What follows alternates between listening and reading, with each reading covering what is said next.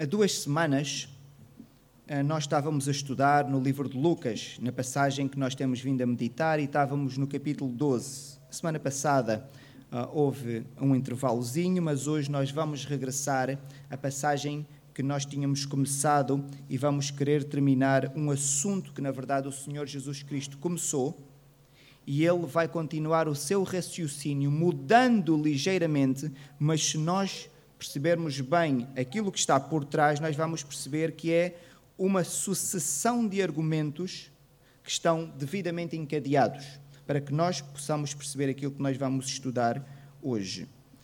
Hoje nós vamos estudar sobre uma advertência que o Senhor dá aos seus discípulos para que não fiquem ansiosos, não tenham preocupações e vivam de uma forma descontraída. Isto vem na sequência daquilo que ele tinha vindo a ensinar sobre o dinheiro. E ele, depois de falar sobre o dinheiro, ele vira-se para os seus discípulos e começa a dizer que eles devem viver vidas sem ansiedade, sem preocupação. Que relação é que isto tem com o dinheiro? É legítimo nós colocarmos esta questão, porque a maneira como o texto está encadeado, nós temos que perceber que as coisas estão relacionadas. Existe alguma razão válida para nós não ficarmos ansiosos? Esta pergunta nós temos que ser capazes de responder. Porquê? Já todos ficamos ansiosos em algum momento da vida, ou alguns de nós até podem, neste momento, estar em algum estado de ansiedade.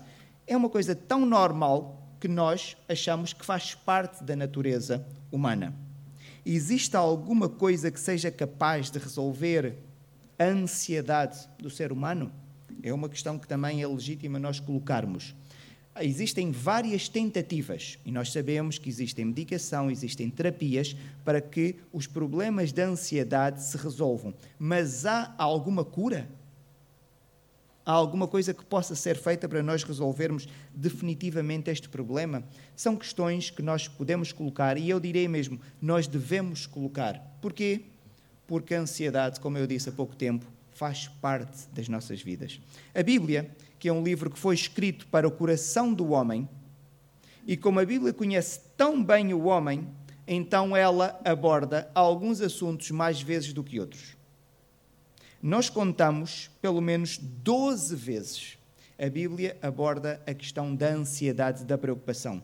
E ela sempre aborda e conclui a mesma coisa, que nós devemos viver sem ansiedade, sem estarmos ansiosos. Para a Bíblia repetir tantas vezes este problema é porque é um problema que nós temos de forma recorrente. E isto é uma forma que nós podemos utilizar para o estudo da Bíblia. Quando há um assunto que é repetido muitas vezes, significa que nós devemos estar em alerta. Nós somos suscetíveis de prevaricar neste assunto. E o Senhor que conhece os nossos corações, porque a Bíblia foi escrita para o coração do homem, quando repete, o Senhor conhece a pedagogia correta. É necessário repetir e repetir e repetir, porque nós somos mais fracos neste tipo de área e somos mais suscetíveis de cometer este pecado ou cair nesta fraqueza. Então, o texto que nós vamos estudar hoje, meus irmãos, está no livro de Lucas, no capítulo 12. Nós vamos ler toda a passagem, mas nós vamos nos focar em poucos versículos. No livro de Lucas, no capítulo 12, os versículos 22 até ao 31. Os irmãos, quando lerem esta passagem, vão encontrar algumas semelhanças naquilo que o Senhor Jesus Cristo tinha ensinado no sermão que nós conhecemos como Sermão do Monte, no livro de Mateus, no capítulo 6. Algumas pessoas eventualmente até podem pensar que é uma passagem paralela. Não, não se trata de uma passagem paralela, porque este sermão que o Senhor está a dar aqui está num sítio completamente diferente daquele que está narrado em Mateus no capítulo 6. O que significa que então nós estamos a ver a repetição do ensino do Senhor Jesus Cristo e é mais uma maneira de nós podermos atestar aquilo que estávamos a dizer. O Senhor Jesus Cristo tem necessidade de, em vários momentos, repetir coisas que ele já tinha ensinado. Porquê? Porque ele sabe que é bom aquele ensino estar na nossa cabeça, para nós não sermos propícios a cair naquela mesma falha, naquele mesmo erro. Vamos então ler, meus irmãos, os versículos 22 a 31 do capítulo 12 do livro de Lucas. e diz assim: A seguir, dirigiu-se Jesus a seus discípulos, dizendo: Por isso, eu vos advirto, não andeis ansiosos pela vossa vida, quanto ao que haveis de comer, nem pelo vosso corpo, nem, nem quanto ao que haveis de vestir. Porque a vida é mais do que o alimento e o corpo mais do que as vestes. Observai os corvos, os quais não semeiam nem ceifam, não têm dispensa nem celeiros, todavia Deus os sustenta. Quanto mais valeis do que as aves. Qual de vós, por ansioso que esteja, pode acrescentar um côvado ao curso da sua vida? Se, portanto, não podeis fazer, eh, nada podeis fazer quanto às coisas mínimas, porque andeis ansiosos pelas outras. Observai os lírios, eles não fiam nem tecem. Eu, contudo, vos afirmo que nem Salomão, em toda a sua glória, se vestiu como qualquer deles. Ora, se Deus veste assim a erva que hoje está no campo e amanhã é lançada no forno, quanto mais tratando-se de vós, homens de pequena fé. Não andeis, pois, a indagar o que haveis de comer ou beber, e não vos entregueis a inquietações, porque os gentios de todo o mundo é que procuram estas coisas, mas vosso Pai sabe que necessitais delas. Buscai, antes de tudo, o seu reino, e estas coisas vos serão acrescentadas. Que o Senhor possa abençoar a sua palavra. Esta passagem, meus irmãos, começa de uma maneira que nós percebemos que há uma ligação com aquilo que tinha sido ensinado anteriormente. Vejam o versículo 22, diz assim: Dirigindo-se Jesus a seus discípulos, disse: Por isso, por isso o quê? Por causa daquele, daquilo que ele tinha dito anteriormente. Se os irmãos recuarem um bocadinho, vão ver que o Senhor Jesus estava a ensinar sobre o dinheiro. Os irmãos lembram-se o Senhor Jesus está a ensinar e há um homem no meio da multidão que surge e diz assim: Olha, ajuda-me a resolver um problema que eu tenho. O meu irmão não quer partilhar a herança comigo. Fala com ele. E nós já vimos que este homem era movido pela ganância, porque o irmão, pelo que o texto bíblico nos diz, não fez nada injusto, não fez nada ilegal, simplesmente não quis partilhar a herança. Estava dentro do seu direito. E este homem que vê que o Senhor Jesus Cristo era uma pessoa influente, vai ter com o Senhor Jesus no meio da multidão. Ajuda-me a resolver um, um, problema financeiro que eu tenho. E Jesus começa a ensinar sobre o dinheiro e diz assim: Vocês não vivam com esta preocupação. Eu não vim para resolver problemas financeiros das pessoas. Ele diz isto ao homem. E ele então começa a ensinar os cuidados que nós devemos ter, porque o texto diz que ele começa a falar para os seus discípulos os cuidados que nós devemos ter com o dinheiro. E nós estudamos os cuidados que devemos ter. Nós vimos que o problema não está no dinheiro, o problema não está em ser rico. O problema está no desejo que nós desenvolvemos pelo dinheiro e naquilo que nós fazemos para ter cada vez mais dinheiro. E é importante nós repetirmos isso para que não se desenvolva uma teologia errada contra os ricos ou contra o dinheiro em si. Ainda agora, nós falávamos que era importante recolhermos uma oferta para pagar o acampamento. O dinheiro dá jeito. O dinheiro é necessário. E nós sabemos bem para podermos viver. O problema, do ponto de vista espiritual, está no desejo que nós temos pelo dinheiro. E o Senhor Jesus Cristo então fala sobre isso e conta aquela parábola do homem que era muito rico e tem uma boa colheita e manda destruir os seus celeiros, constrói outros maiores, coloca ali os seus produtos e diz: Agora tenho o suficiente para viver para o resto da vida. E ele acha que a riqueza lhe vai dar a segurança, lhe vai dar a proteção, lhe vai dar a felicidade. E o Senhor Jesus Cristo, isto é loucura. Só Deus providencia estas coisas. Então, nós agora tivemos um ensino sobre o dinheiro, e na sequência disso, o Senhor Jesus diz: Por isso, por causa daquilo que eu falei convosco sobre o dinheiro, para vocês não desejarem o dinheiro, ele é útil, mas não vivam a vossa vida com o objetivo de querer ter cada vez mais dinheiro. Por isso, então o Senhor Jesus está agora a mudar e diz assim: Não andeis ansiosos Mas faz algum sentido? Se pensarmos, faz. Então, o Senhor Jesus estava a falar para um grupo de pessoas em que, maioritariamente, eram pessoas pobres. Algumas delas eram muito pobres, eram paupérrimas do ponto de vista socioeconómico não tinham quase nada. E nós sabemos isso em várias passagens em que o Senhor tem que fazer milagres para alimentar aquelas pessoas, elas não tinham nada. Agora, o Senhor Jesus Cristo ensina e diz que nós não devemos viver com o objetivo de ganhar dinheiro. Alguém que vive ali na miséria ouve aquilo e pensa: se calhar para ele é fácil falar, porque ele, como mestre, até as pessoas oferecem-lhe a casa e ele entra e tem os alimentos cotidianos. E eu? Eu tenho que viver com a preocupação de ganhar dinheiro ou de obter dinheiro de alguma forma para poder resolver o problema das minhas necessidades básicas. Então o Senhor Jesus Cristo, sabendo que isto podia passar na cabeça de alguém, ele disse: Eu primeiro ensinei-vos para vocês não se preocuparem com o dinheiro. Por isso, por causa daquilo que eu vos ensinei, agora eu vou-vos dizer: não andem ansiosos. E o Senhor Jesus Cristo então vai começar a explicar porque que ele diz precisamente isso. Não andeis ansiosos pela vossa vida quanto ao que haveis de comer, nem pelo vosso corpo quanto ao que haveis de vestir. É importante nós, antes de prosseguirmos, deixarmos claro que o Senhor está a dizer para nós não andarmos ansiosos quanto ao quê? As necessidades básicas da vida. Aquilo que é necessário para nós sobrevivermos. Por isso é que ele fala do comer e do vestir. Porque nós precisamos de comer para o corpo funcionar e precisamos de vestir para podermos sair à rua e ter uma vida normal. Porque senão chama-se atentado ao pudor. Todos nós precisamos de vestir. E vamos dizer, vestir não é essencial? Claro que é essencial para nós vivermos em sociedade. Por isso é uma necessidade básica neste sentido. Não é no sentido de que é necessário para o meu corpo funcionar fisiologicamente, mas no sentido em que eu vivo numa sociedade. Então estamos a falar aqui de duas necessidades. O Senhor Jesus Cristo, então, começa depois a dissertar sobre aquilo que ele disse para que as pessoas possam perceber.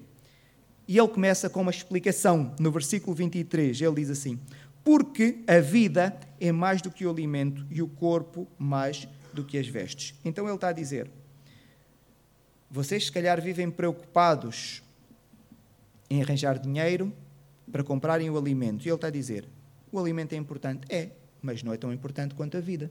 A vida é mais importante. Então vamos primeiro definir as prioridades. A vida é mais importante. E nós agora vamos pensar de forma lógica. Se Deus nos deu vida, e deu, por isso é que nós estamos aqui a ouvir, não é?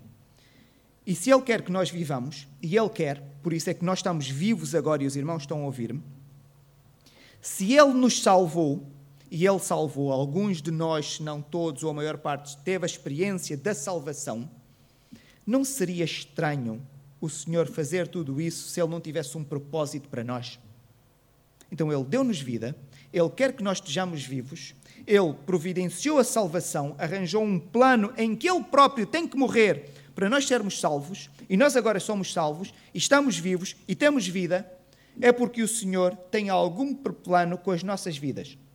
Porque o Senhor diz que tudo aquilo que nós devemos fazer deve ser para engrandecimento do seu reino. Então, o nosso objetivo na vida é fazermos qualquer coisa para engrandecer o nome do Senhor Deus. Este é o plano que Deus tem para nós. Se o Senhor Deus teve todo este trabalho conosco, Ele depois ia deixar-nos numa situação de fragilidade em que nós não iríamos ter o necessário para vivermos?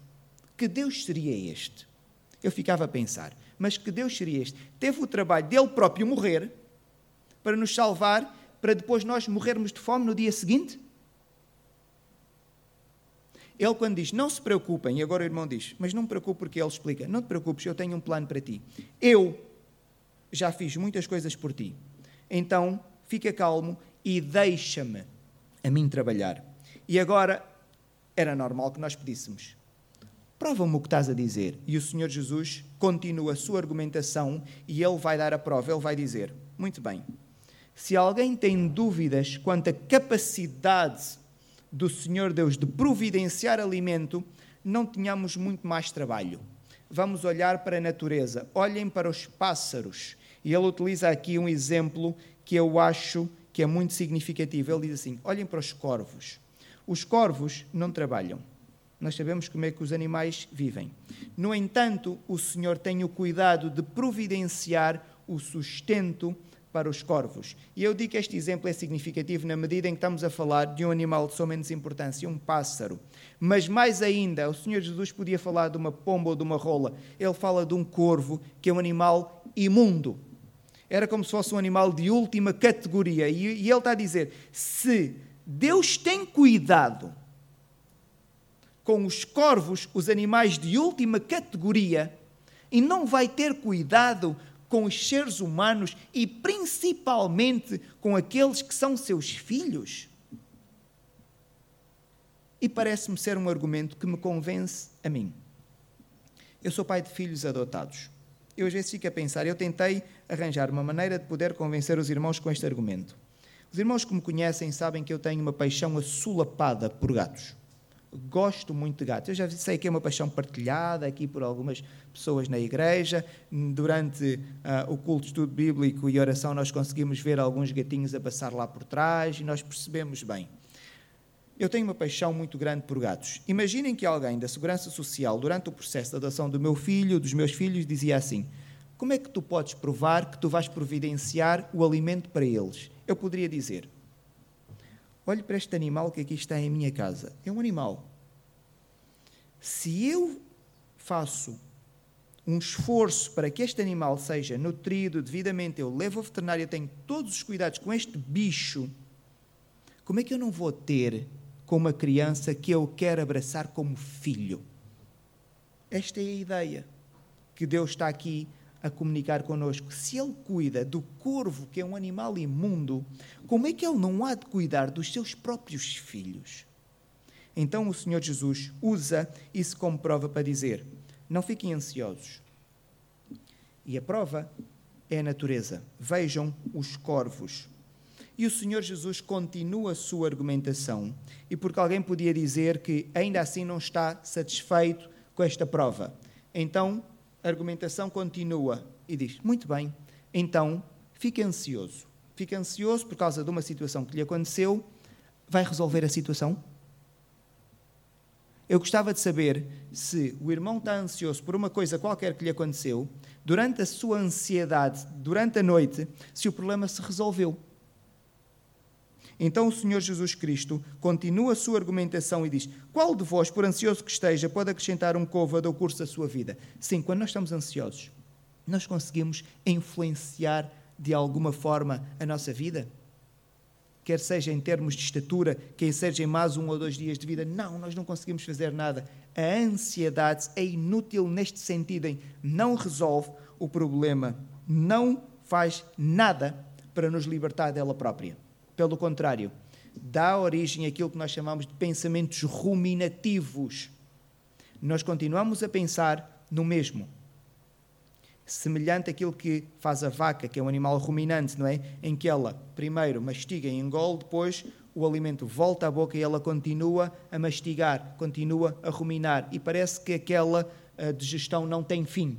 E é aquilo que às vezes os psicólogos dizem sobre a depressão e a ansiedade. A pessoa tem que ser distraída daquilo que a está a preocupar. Porque ela pensar naquilo faz ela afundar-se cada vez mais no problema. É um pensamento ruminativo e ela não sai deste pensamento. Então o Senhor Jesus Cristo está a dizer que nós não devemos andar ansiosos. Resumindo esta parte, podemos dizer que nós somos mais importantes do que o alimento, por isso devemos dar mais importância à nossa vida do que o alimento em si.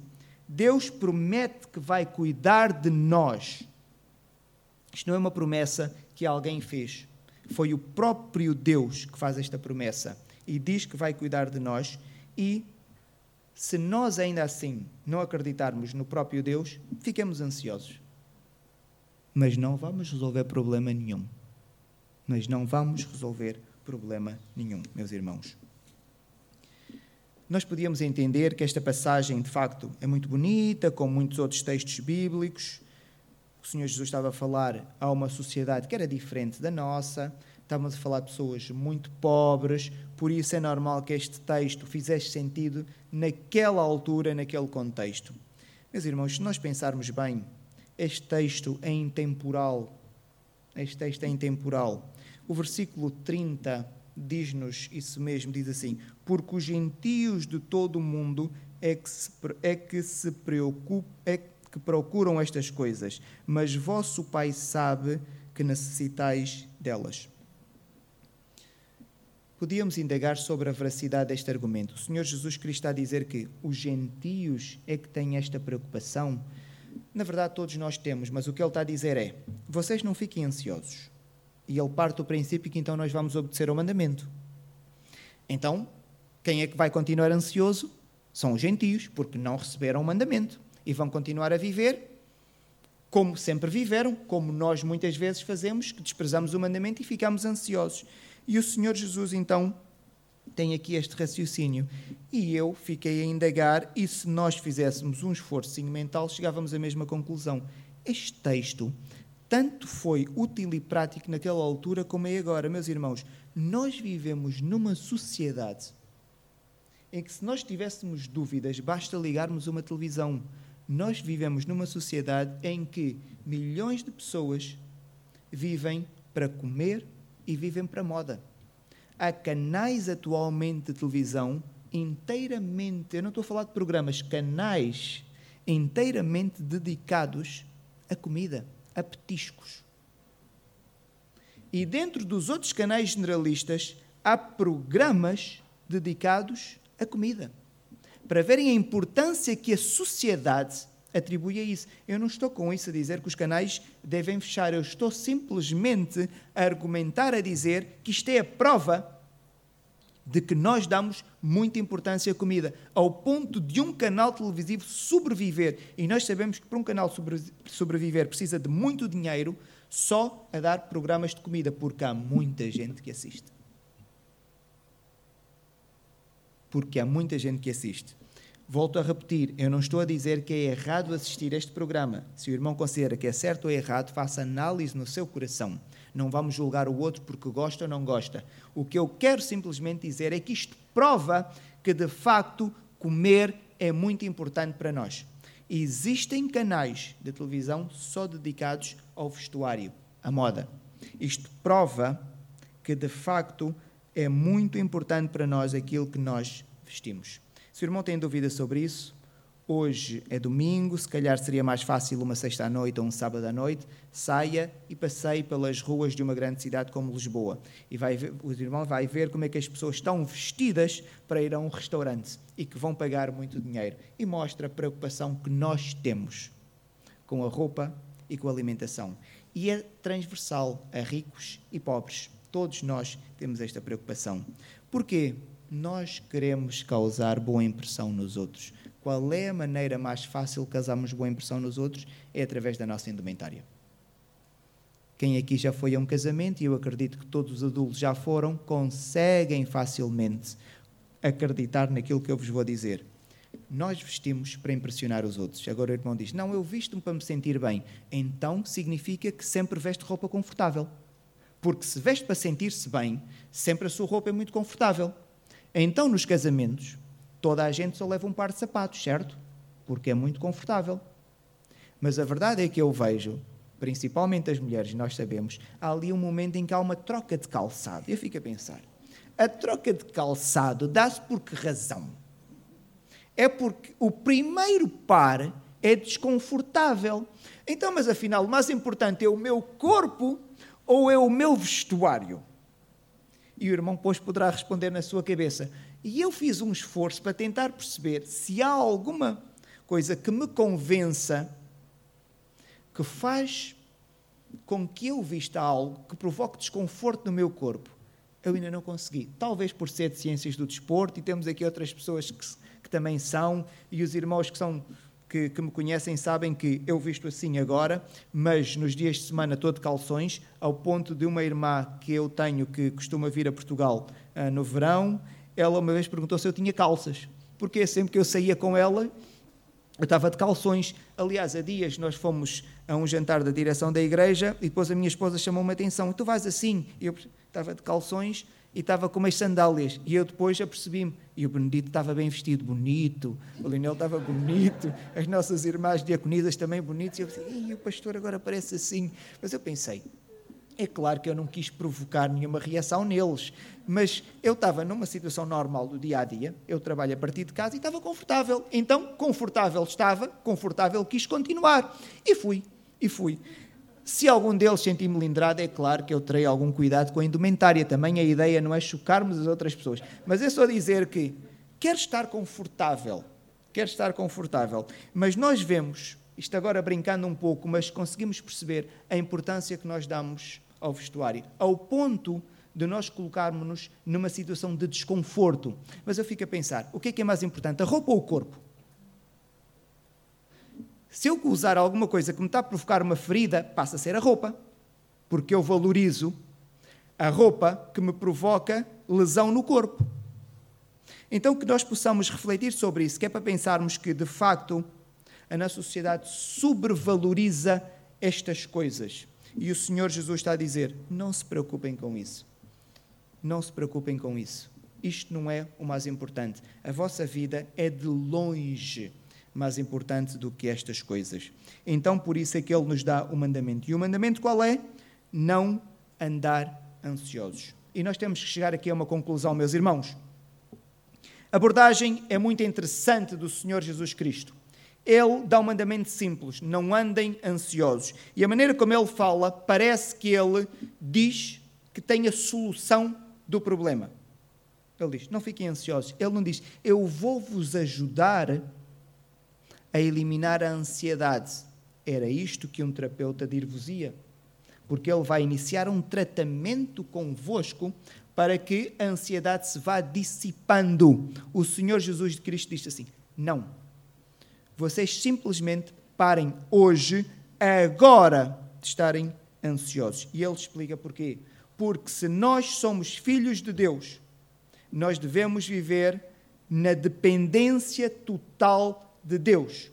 Nós devemos confiar plenamente em Deus. O que significa então, e temos que aqui chegar a uma conclusão lógica, se eu tenho ansiedade, significa que eu não acredito na providência divina. É o que o texto nos está a dizer, porque o Senhor Jesus Cristo já nos disse: se Deus alimenta os animais imundos, ele naturalmente vai alimentar e vai providenciar tudo aquilo que é necessário para viver aos seus filhos. Como é que um filho de Deus pode estar ansioso? Esta ansiedade manifesta uma desconfiança das palavras do Senhor Jesus Cristo. Eu não acredito, eu desconfio. Por isso eu vou ficar ansioso para humanamente tentar resolver o meu problema. Nós não vamos conseguir. Nós vivemos no período de maior abundância da história da humanidade nós igualmente vivemos no período em que a prevalência da ansiedade em termos mundiais atingiu os valores mais elevados. É a doença do fórum mental que mais afeta ansiedade e depressão. Sendo que ansiedade e depressão, às vezes os psicólogos fazem uma diferença entre as duas, ainda é mais prevalente, afeta mais pessoas neste mundo. É um contrassenso. Como é que nós temos tanto como nunca tivemos na história do mundo mas a prevalência da ansiedade também aumentou. Ou seja, aquilo que nós estamos a tentar fazer como humanos não está a resolver o problema, está a piorar. Está a piorar. E o Senhor Jesus Cristo, há dois mil anos atrás, ele disse: Não faz sentido, simplesmente não fiquem ansiosos. Ele disse porque nós ficamos ansiosos. E ele, sabendo disso, não fiquem. Porque se Deus chamou os seus filhos, ele chamou-nos para a libertação de vários problemas que nós tínhamos. E um deles era a ansiedade. Por isso é que o cristianismo liberta, liberta o homem de muitas coisas, liberta o homem da ansiedade. Então agora eu posso viver descontraído. Porquê? Porque Deus providencia. Aquilo que eu preciso para viver, Deus providencia, meus irmãos.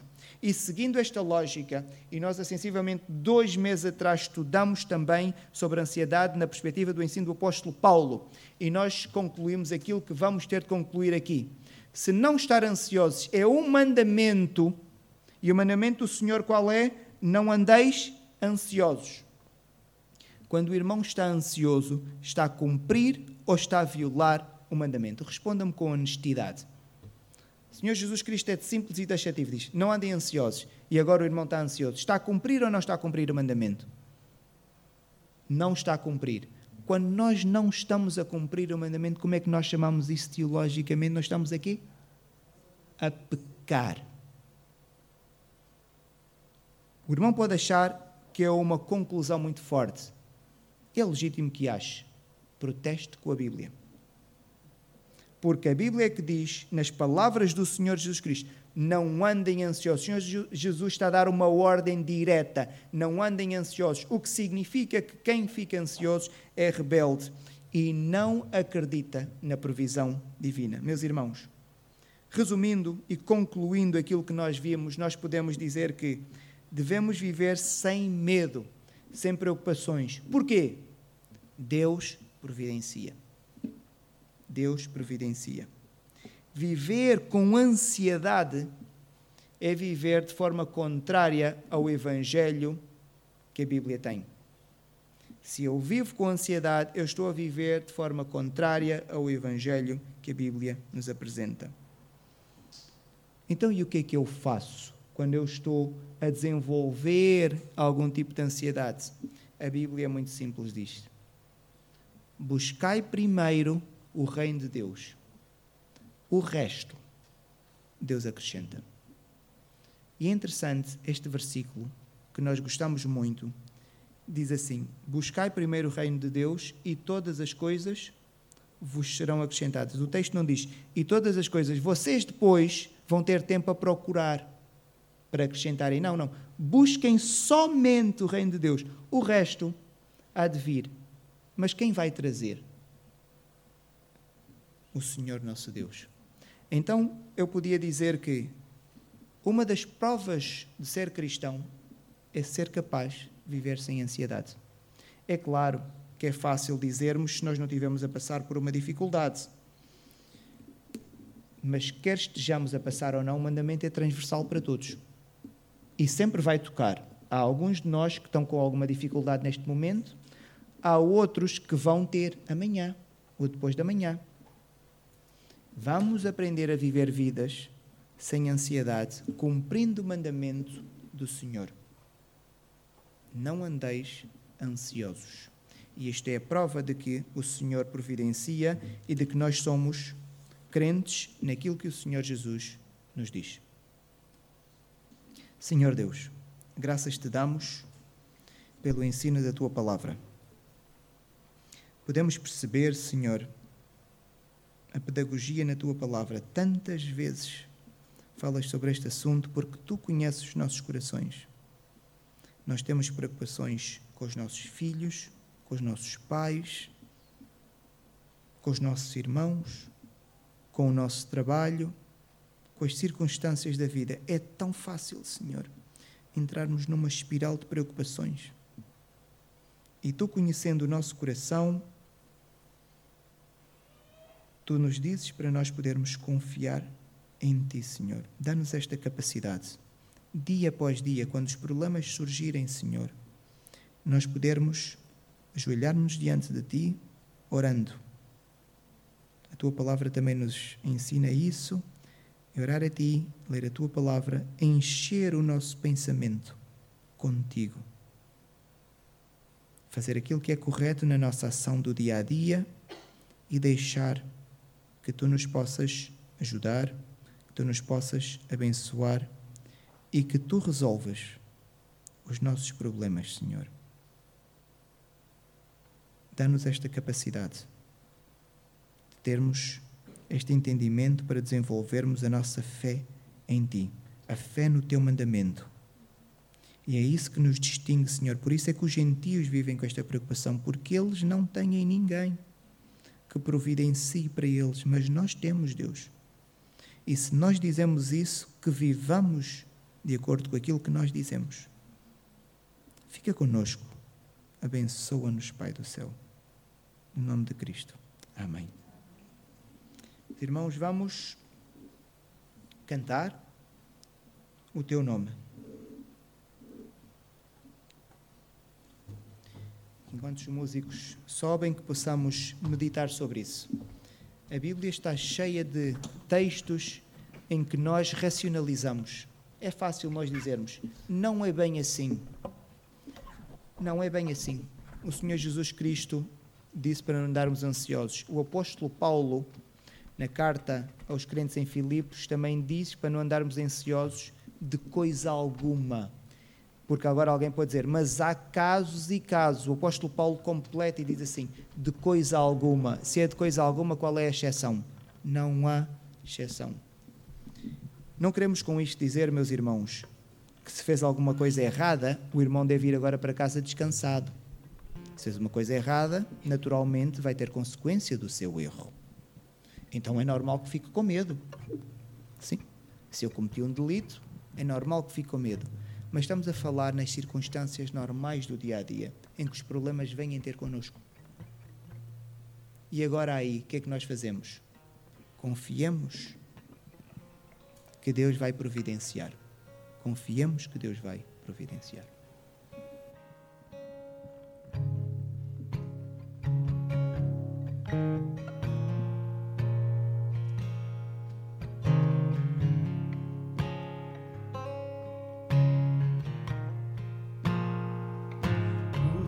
Satisfaço na abundância